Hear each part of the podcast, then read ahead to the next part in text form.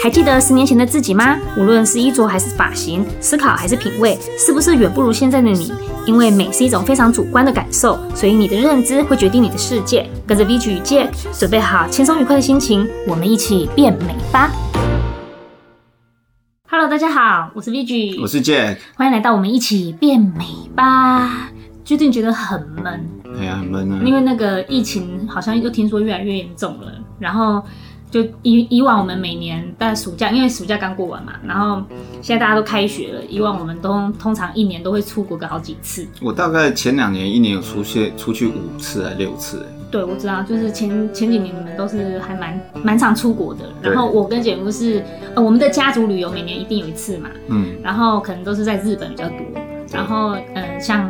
我跟姐夫自己去的话，大概就是欧洲，然后近的话就去日本，一年也会有两次这样。嗯嗯，对啊。然后最近我们实在是太想念出国的时光了，整天闷在这，然后我们就前几天不是聊一聊，聊到说要要聊一下我们都去过的地方，结果讲到意大利，对，我们共同跟翡冷翠，我们就共同就觉得好有感觉哦，又好像回到那时候。可是我们不是一起去的啦。对啊，你你自己去嘛？哎，你怎么会跑去意大利？哦，我去意大利是因为我跟姐夫的蜜月旅行，我的真爱十三天，真爱十三天，对，我们的旅游。哎，你们十三天都在意大利吗？呃，我们后面对，我们十三天在意大利，然后后面的在一个礼拜吧，又多了一个礼拜，我们自己去瑞士。哦，对，我们脱团了，然后我们去瑞士。对啊，然后我们今天主题就是要来跟大家聊一聊我们意游非冷翠，跟着我们一起去旅行一下。对，翡冷翠又叫做佛罗伦斯，大陆地区的朋友可能会叫佛罗伦萨。对对，但是它又叫翡冷翠。我记得是因为呃，徐志摩有两首散文，一个叫做《翡冷翠的一夜》跟《翡冷翠三居闲话》，嗯，两篇，嗯，他把里面的佛罗伦斯叫做翻译成翡冷翠。好像是因为意大利语本身叫呃什么菲伦萨，菲伦萨，嗯，哎所以就有一点翡冷翠这样的感觉。的音哈，嗯，对。那你为什么去意大利？我就是跟着老人团照顾一些长辈。老人团，我就去了。对对对。好，那我们来聊一下，快，我们来回忆一下我们在意大利的时候，我们第一次去到你什么感觉？哎，我第一次一踏进意大利的达文西机场的时候。我一看见就看见演那个零零七的，以前老牌的一个老牌的零零七，他好像是不知道是西装还是什么的广告，嗯，一个大看板，他就在那边讲，然后我就觉得哦哦好帅，忽然就好有那种西方感的感觉。嗯对，嗯、就是导游一定也会，我们我们是跟团去嘛，我们第一次去意大利是跟团去，然后到那边的时候也像你说的，就是他一定会讲到零零七这件事，就是电影在这边拍过。嗯，对，意大利很多地方可以去啊，像人家什么托斯卡尼尼哦，嗯，还有什么呃那个时尚时时尚的米兰，米兰哦，还有罗马，还有那个很多，哦，他还有还有比萨。比萨斜塔、威尼斯，很多地方对，威尼斯水水城，威尼斯很多地方都可以去。卡布里。但是我觉得，呃，你要品尝或者是去呃想回味玩味这个旅行当中还要包含有文化的话，佛罗伦斯翡冷翠绝对是你不可以错过的一个地方。对，就是你不管怎么样，翡冷翠你一定要去过一次。对，所以不管你是去过的也好，没去过也好，今天希望你跟我们一起回味一下这个对这个过程。嗯，那如果说你还没去过，你就记得下一次当你去的时候，一定要好好的品尝，看看我们今天讲的这些。今天跟我们说，就是我们说的地方，然后你看看你到时候去的时候的是什么感觉？对，一定跟导游、嗯、一定跟你导游直接告诉你完全不同。对对，然后我们我们第一眼就是刚刚你说你想到的是那个零零七的那一幕嘛，然后。你有什么直觉看到很明显跟台湾不一样的地方吗？你说意大利哦、喔，就是刚刚从机场过去的时候。我我我老实说，我不是从机场过去的。哦啊，你不是机场坐飞机过去的？我们是坐那个巴士吗？我们是怎么讲？我们是坐火车。哦，这么酷哦！对，我们是坐火车，然后我们离开的时候也是坐火车。我们是坐那个呃。我们去那个法拉利，嗯，对对对对对，然后从离开翡冷翠，然后去威尼斯啊，因为我们是跟团的嘛，嗯，对，我们是搭公搭那个公车吗？那叫什么车？巴士啊，嗯、搭巴士过去翡冷翠，然后再再搭火车去威尼斯。嗯，我我刚我想问你，是因为我一进到机场里面，你知道，因为我习惯到一个地方，我会先去上个厕所。嗯嗯。还有，其实不管是餐厅还是哪里，我觉得你要欣赏这个国家或这个餐厅的特色或文化，你都可以去看一下它的厕所。哦。然后我一进到厕所，忽然发现，哇塞，这个小便斗怎么那么高啊？我觉得它小便的位置已经快到我肚脐了，你知道吗？嗯，是啊。我会想说，哇。意大利男人的腿有这么长啊，有这么长，对，这是我第一个印象啊。然后后来我们也是搭巴士从机场进到那个佛罗伦斯，嗯，对。但是我进去的时候，我记得导游有说，就是进去入佛罗伦斯城就要收费。我我们停在一个好像有回转的，像是休息站的地方，嗯嗯、在那边就要收费了。嗯，哦，那时候很纳闷，奇怪为什么进去一个城市还要收费？嗯，导游就是说。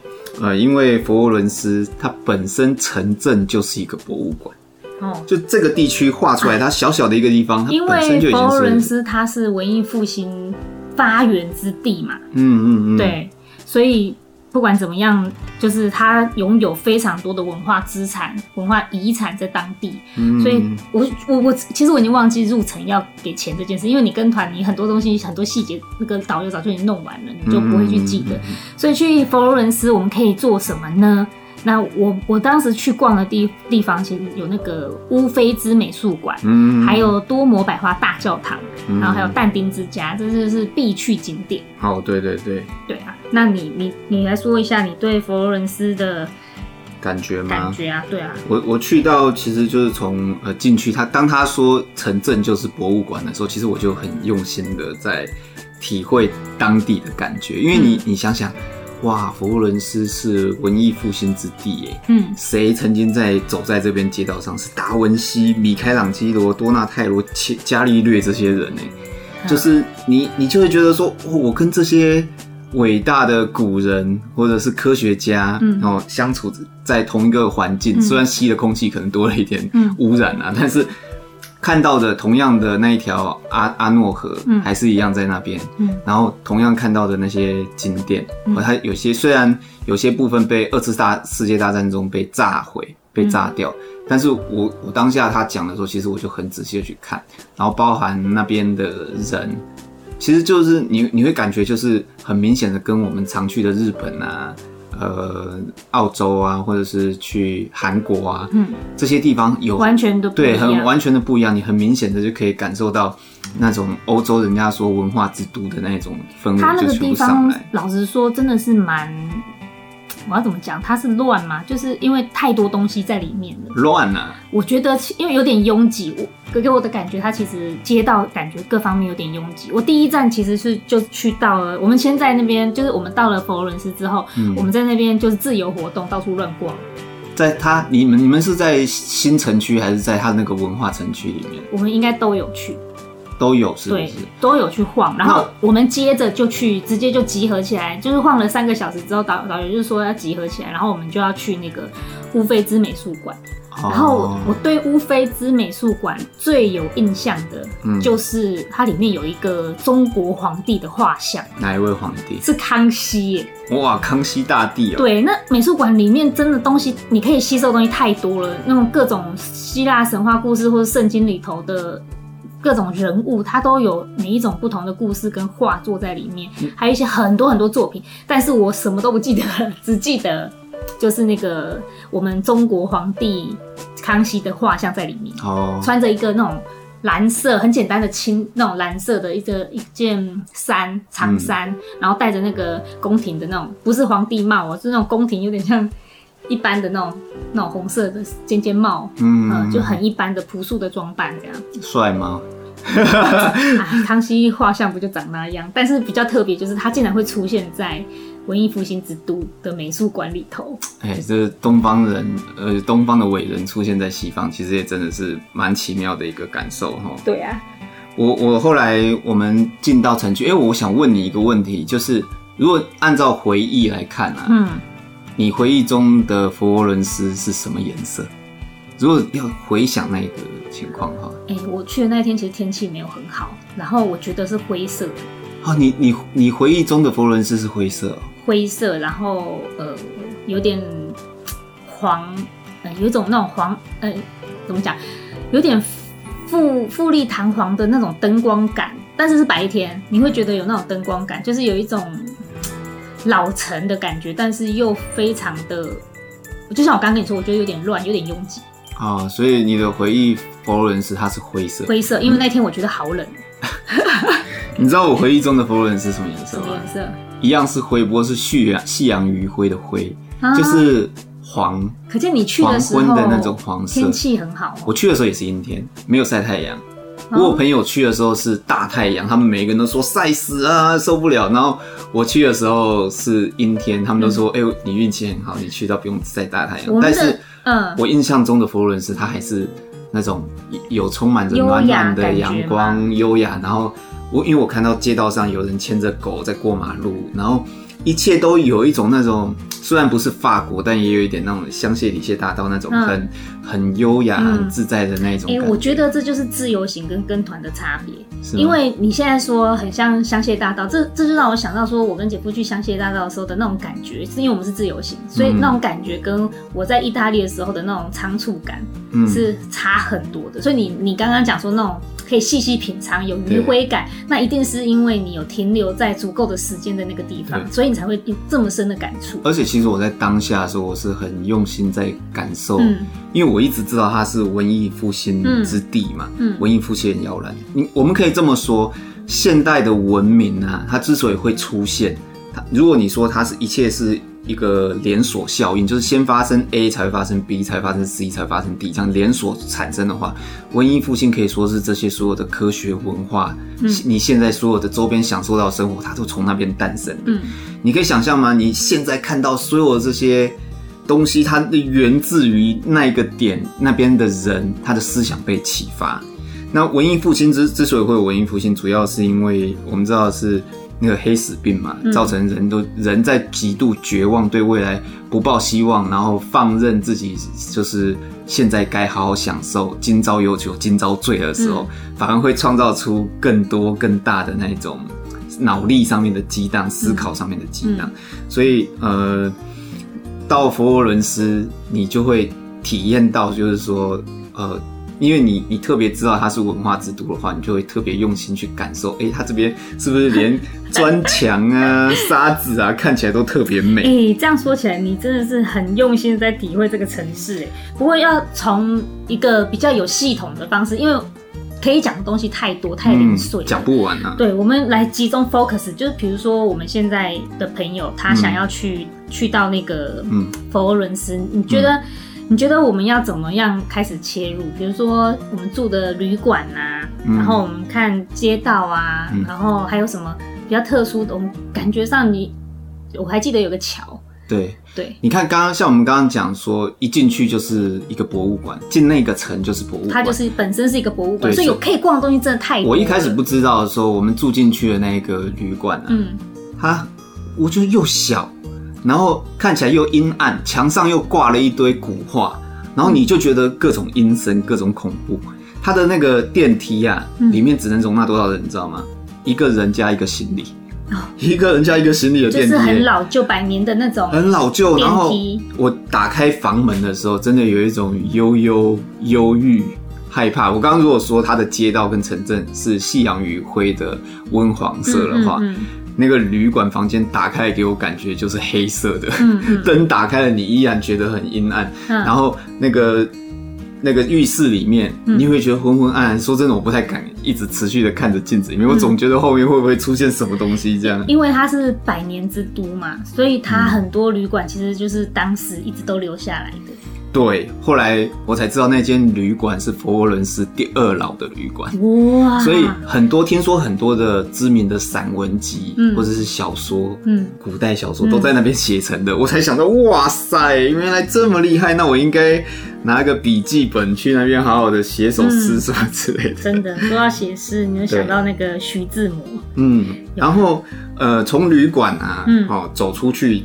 走出去外面的街道啊，其实用走的就可以走到那些文化广场啊，然后很多好玩的地方。嗯，然后你沿路在走的时候，你就会看到佛罗伦斯的街道，它的那个呃房子的门，嗯，都很有特色，很漂亮。嗯，然后另外墙，好，它墙的漆你会觉得很奇怪。我们在台湾这边，你可能看墙都会有黑黑下雨下过这样子黑黑的这样，嗯，脏脏的，嗯，但他们的墙我不知道他们是有刻意去做清洁还是怎么样，但是一方面你看到色泽还是很鲜艳，另外一方面你会觉得哎、欸、还是很干净的感觉，不会觉得黑黑脏脏的。然后除了刚刚讲的那些雕像之外，你沿路走啊，你要往你的景点去欣赏、去游玩的时候，你沿路走，你都可以欣赏周边每一个地方，都很特别。那我比较有印象的是，当你要呃进去那个城区的时候，你会先经过有一个桥。嗯，很有特色。嗯，好，那当地的人可能说它是老桥，嗯，好，或者也有人说是廊桥。嗯，总之那个桥是横跨过那个阿诺斯河的。嗯，那阿诺斯河是流流经那个呃佛罗伦斯这个镇当中的一条很大的一条河。嗯，好，那它的横跨过去，所以上面有很多那条老桥上面有很多的精品店。对对。哦，然后那边扒手也超多的。哦，对。那边扒手非常多，因为我们有走到那个桥上去，嗯、然后我印象也是蛮深刻的，就是那个桥上的人好多。其实我真的去那边的时候，没有感受到你说的那种夕阳余晖悠闲感。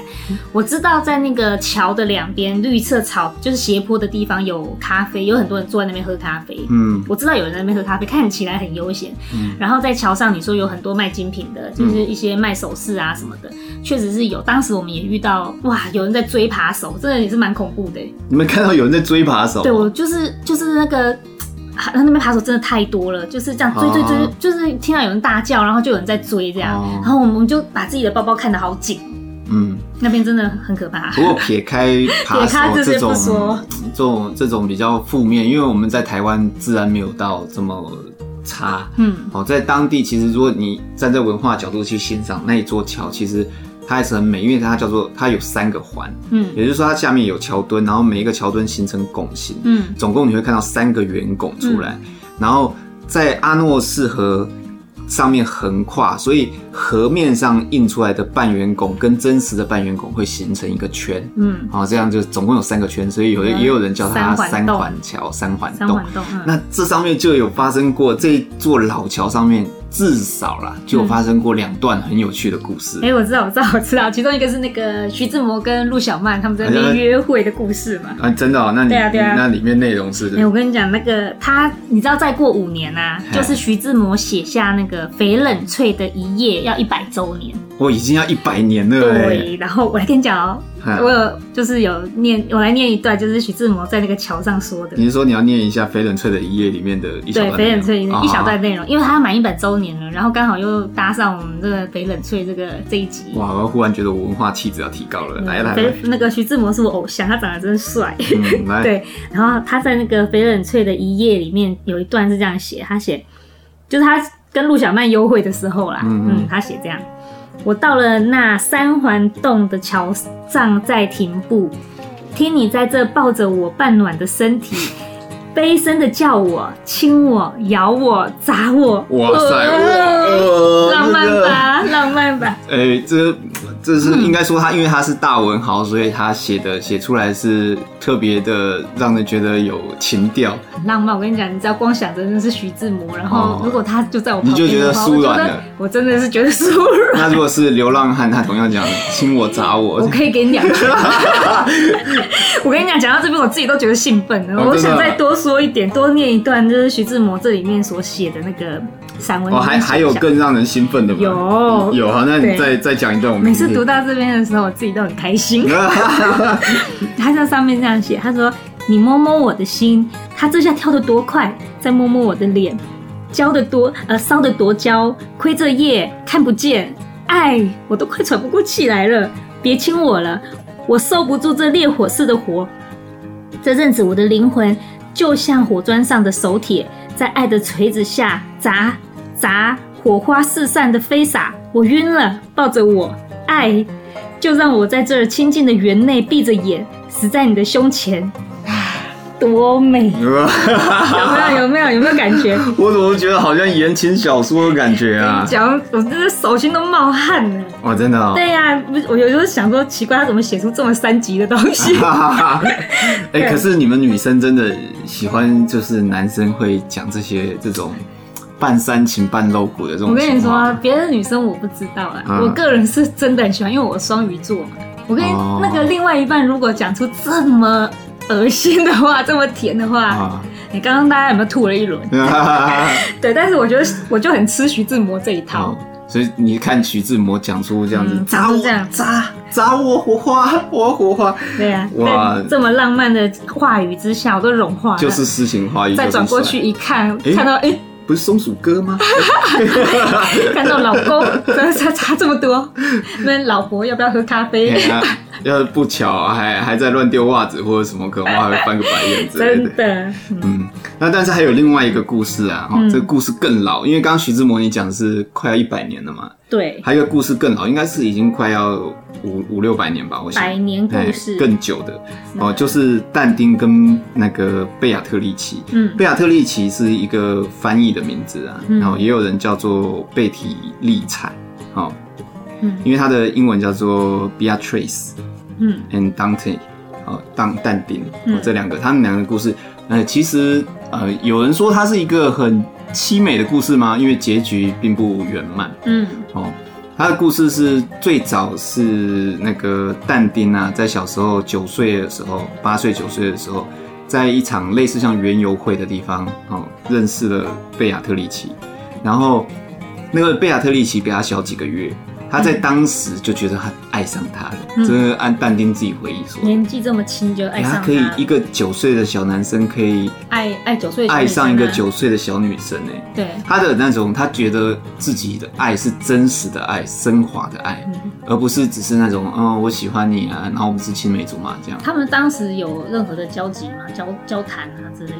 嗯，应该就只是小朋友之间的这样玩乐而已。这样他就知道是，因为他只有就就只有那么。见一次面，嗯、然后接着呢，再次见到贝亚那个贝亚特里奇，已经是二十四、二十五年之后的事了。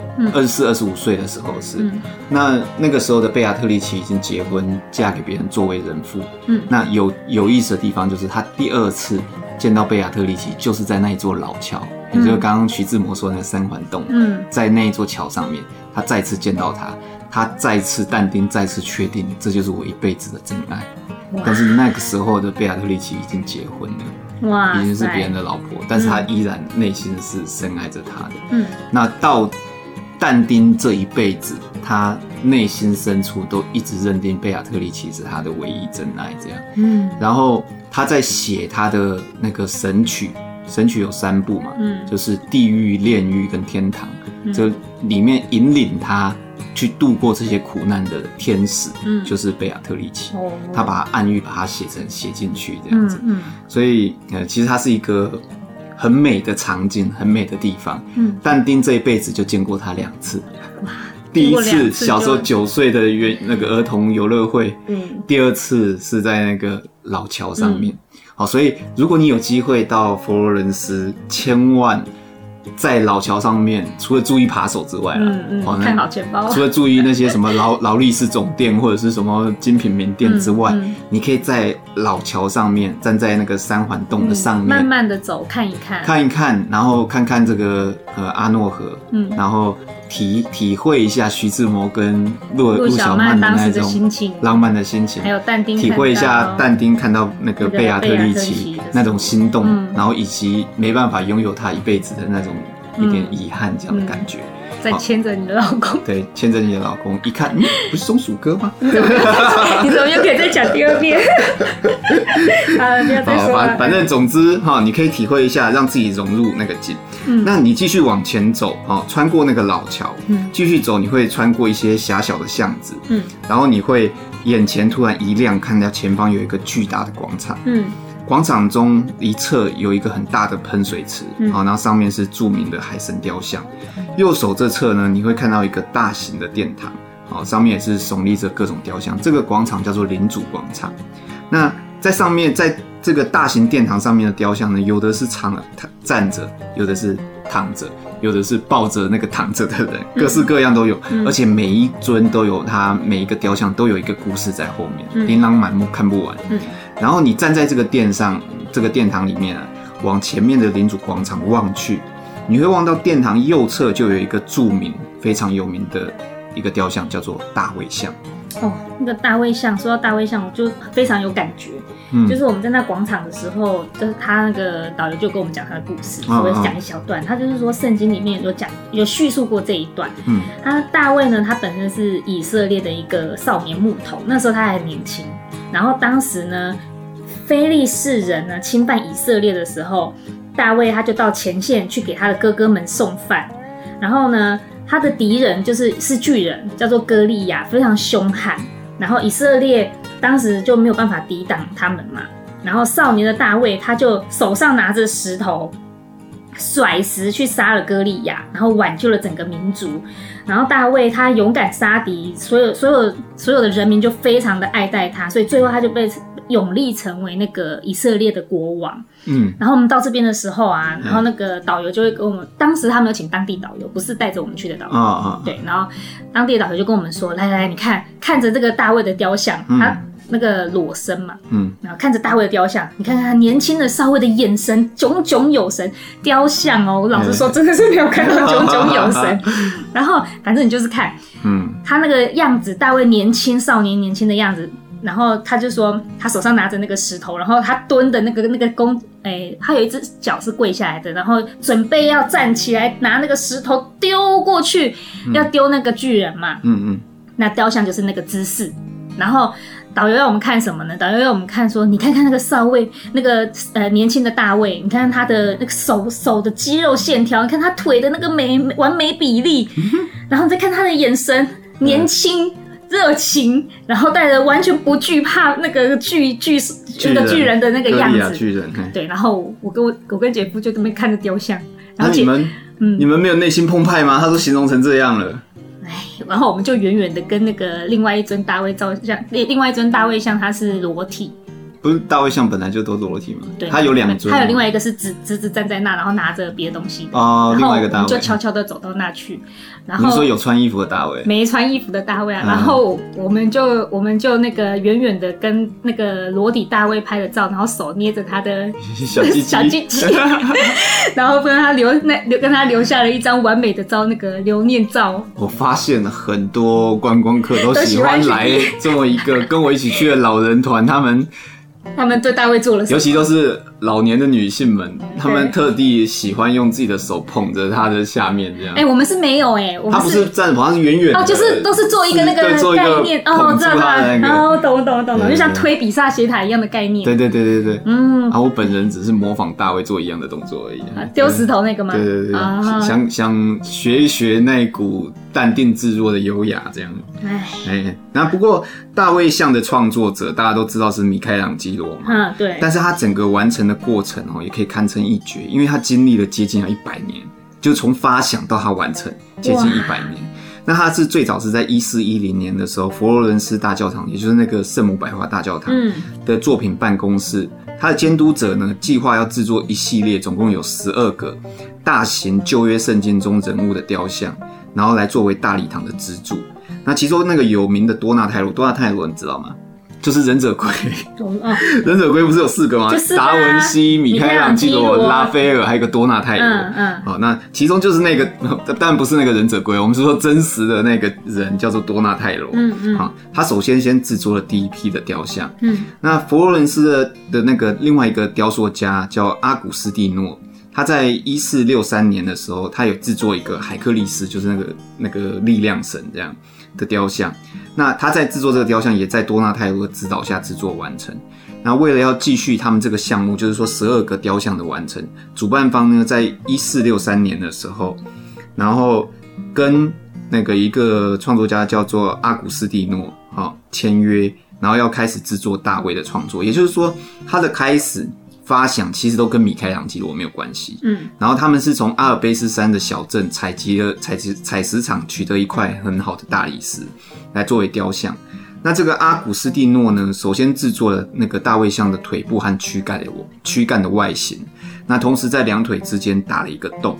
那之后一直到一四六六年多纳泰罗过世，这个项目就忽然中断了，嗯，然后十几年后啊，才由那个罗。罗塞利诺啊，罗塞利诺去接手那个阿古斯蒂诺中断，就是他可能只在腿那边打了一个洞，然后一个初步的外形。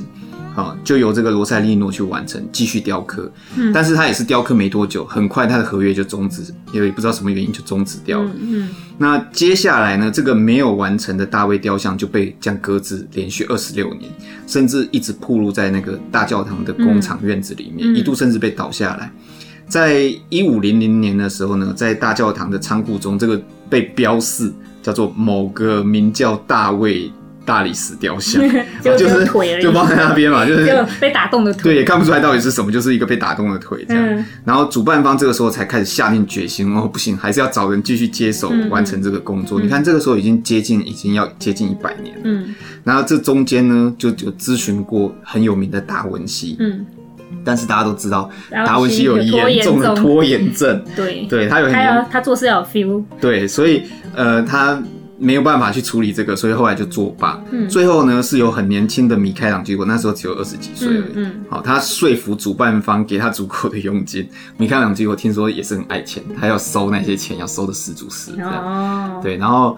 呃，所以他毛遂自荐，嗯，然后又说服他们要给我一笔足够的钱，嗯，然后我才开始做，嗯，好，那他开始进行，然后费时两年多完工，哇，他在制作的过程中，他有先画手稿，嗯，然后呃，跟真实看到成品略略有一点点不一样，但是基本上是蛮接近的。嗯。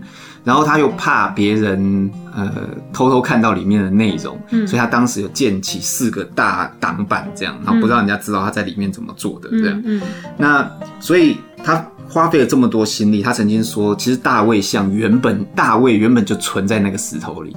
他只是把他外面多余的石头弄掉而已，嗯嗯、让它展现出来。嗯，所以我们在欣赏大卫的时候啊，你除了可以观赏他优美的形体和细致的雕工之外，嗯，你还可以特别去注意一下他的面部表情，就是他脸上表情。你、欸、真的导游都会去提说，你看看年，就那时候他讲说年轻大卫的时候，他说你看看他的脸上的表情。对，嗯，你去你去细看，因为当时在的创作背景。大多数作品都是以战胜歌利亚之后的姿态，嗯，嗯，但是呃，米开朗基罗的这个大卫是在打打歌利亚之前还没发生，嗯嗯，所以一个是胜利者，嗯、我们说成王败寇嘛，一个是胜利者，一个是还不知道还是无名小卒的大卫，嗯，嗯，而流传千古最让最多人称赞的就是这个，呃。还没有成名的这个大卫，哦，所以你可以看一下他脸上的表情，嗯，是和身体，他身体是呈现一个很放松的姿态，但是他的面部表情很紧张，你可以看到他在紧张中又带着一股自信，嗯，对，所以他身体放松，重心放在他的右脚，所以然后你可以可以发发现，就是说他这种强烈的对比会形成一种。冲突的美感，嗯，在那个，尤其是在那个时代。另外呢，你还可以观察到大卫他的头啊和他的手显得特别大，嗯、跟身体的比例来说特别大。嗯，那有些人说，因为米开朗基罗是同性恋嘛，所以他会特地放大那种男性象征，男性的手，在他很多的那个呃画作画画里面，嗯，他也有展现出他对于手或者是对于男性特征的地方有特别。强化它，放大它。嗯，那但是也有一些说法是说，这个作品它原本是要放在高高处，啊，就比如说那个呃，可能一些建筑物的顶上，然后人家在欣赏它的时候，其实是由下面建筑物下面由下往上看，所以它上面大手大这样的特征呢，反而会让整体的人在欣赏它的时候会更均衡。那如果可以的话，其实你也可以站进那个大卫雕像，走进去看，看他的手，手上面有很细微的血管。还有他头发的呃披散下来的方式发型，好，然后还有他的瞳孔有略略显显成一个小爱心的感觉，嗯，不是真正的正形的爱心，就是有一点点像要跑出爱心这样的感觉，嗯，还有很多细节你都可以去细细的品尝去玩味它这样，嗯，那但是其实呃你也知道，整个我们只是讲一个大卫像，其实就花了不少时间，嗯，然后讲一些老桥。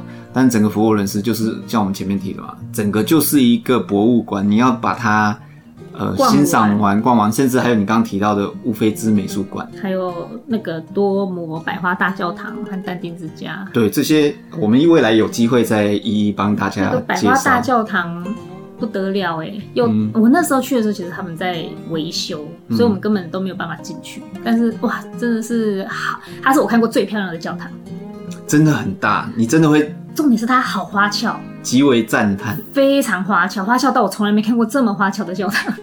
就是你看它很漂亮，每一面每一个角落都有设计，然后都有像是要么是雕像，要么是画像，要么是花纹，嗯，每一个都有故事。对，就是它的故事真的太多太多，所以我说这个地其实佛罗伦斯给我的感觉有点拥挤，就是因为它东西资讯实在太多了，资讯量很大，非常对，你要全部熟悉、嗯、哦。那些在地导游真的厉害，真的厉害啊！因为走到每个角落，他都要讲讲。讲出了讲得出这他的故事，然后这个地方是什么，这样、嗯、真的很厉害。有机会我们再慢慢一点一点的跟大家讲讲。像乌菲兹美术馆，你知道乌菲兹它其实就是 office 的翻译，哦知道这么方便，就是办公室那个呃美第奇家族他们的办公室哦。对，有机会我们也可以讲讲美第奇家族。那你你了解美第奇家族？嗯它跟佛罗伦斯是关系非常紧密，文化复兴整个可以复兴出来，也都跟美第奇家族有关。嗯，那比较可惜的是美美第奇家族好像传到第九代还是第七代就断了，嗯，就没有子嗣，或者后面就断掉了。嗯，对。那无论如何啦，就是太多的东西实在是看不完了哦。那我们就有机会慢慢再一一跟各位讲。那。你刚刚不是有讲一个徐志摩那个翡冷翠的一页吗？哦，对啊。那有关于徐志摩在那个，难道你也有徐志摩的什么好东西要跟大家分享？其实，其实我也有准备一个你刚刚讲的这么煽情露骨的。哎、欸，我都还没讲到那个在大广场上发生的事。大广场上？对啊，我们去到那个佛罗伦斯，当然也要喝他们的咖啡呀、啊。嗯哼。对啊，就是我那时候不是有跟你说，我们到那个广场之后去，就是导游叫我们在那边晃晃、闲晃、闲晃的时候，我们就有去喝咖啡。是领主广场上的咖啡厅吗？就是有大卫像的那个广场。对，然后就是它斜对面有一个很有名、很有名的咖啡厅，然后那个咖啡厅里面呢，就是意大利大家都要说喝 espresso 嘛，对，浓缩咖啡嘛。对，然后那时候就是。哎、欸，我我我跟姐夫就各叫一杯 espresso，然后那个那个 waiter 就跟姐夫讲说，喝 espresso 要一口干掉才能够享受到它的香甜，然后那种浓郁的感觉，强烈的感觉，嗯，对，咖啡的香气才会整个出来。然后姐姐夫就喝了嘛，然后我也喝，我喝一小口之后，我就突然发现这这东西不能喝。为什么不能喝？太浓太浓太苦了，很可怕的味道。它很强烈，就是你从从来没有喝过这种咖啡，真的太难喝了。啊，对。然后还有就是，然后他不是跟他说要一口干吗？嗯。然后后来那个，因为我多了一杯，我不是给姐夫喝。对。然后那个 waiter 就自己帮自己倒了一杯，然后就跟姐夫干杯，然后两个就一起干掉了。这么，所以大家如果去的话，我觉得还是可以尝试一下喝喝看他们的 espresso，看看是不是像我形容的这么难喝。怎么这么好玩？为什么还之前你那时候有喝吗？我有喝哎、欸，你有喝？但我不是在佛罗伦斯喝，我在罗马喝的，哦，所以我不知道味道是不是跟佛罗伦斯一样。想吃意大利的咖啡味道，其实说不定都也差不多。有机会我们也可以来聊聊那个咖啡文化。嗯，不过那一集如果找 AJ 来讲，说不定会更精彩，因为。AJ 对咖啡、对红酒、对那些品味比较重一点。对呀、啊，那像我基本上就是灌喝干。呃，但是咖啡大部分人不是讲说慢慢品尝吗？哦，对，其实 espresso 你就是在品尝它的回味啊。嗯，它一苦干下去的时候，百般滋味就在那一口中，这样。对，然后刚刚我们有再讲回来啦，我刚刚被我打岔了。哦，对，就是你你也有，你刚刚说你也有知道徐志摩的。另外的一首诗诗啊，呃，不是诗啊，其实就是翡冷翠山居闲话嘛。哦，那你准备了一个他跟陆小曼之间的爱情缠绵，对纠缠。那我们来看看，最后要结束前，我们也来听听看那个在徐志摩眼中的佛罗伦斯，哦，他为什么把它定名成翡冷翠？嗯嗯嗯。好，你一个人漫游的时候，就会在青草里坐在仰卧。甚至有时打滚，因为草的和暖的颜色，自然地唤起你童稚的活泼。在静僻的道上，你就会不自主地狂舞，看着你自己的身影，唤出种种诡异的变相。因为道旁树木的阴影，在它们徐徐的婆娑里，暗示你舞蹈的快乐。你也会得自信地唱歌，偶尔记起片段的音调。与你自己随口的小曲，因为树林中的莺燕告诉你，春光是应得赞美的，更不必说你的胸膛，自然会跟着漫长的山径开拓，你的心地会看着澄蓝的天空静定，你的思想和着山阔间的水声，山下里的泉响，有时一沉到底的清澈，有时激起成长的波动，流，流，流入清爽的橄榄林中，流入妩媚的阿诺河去。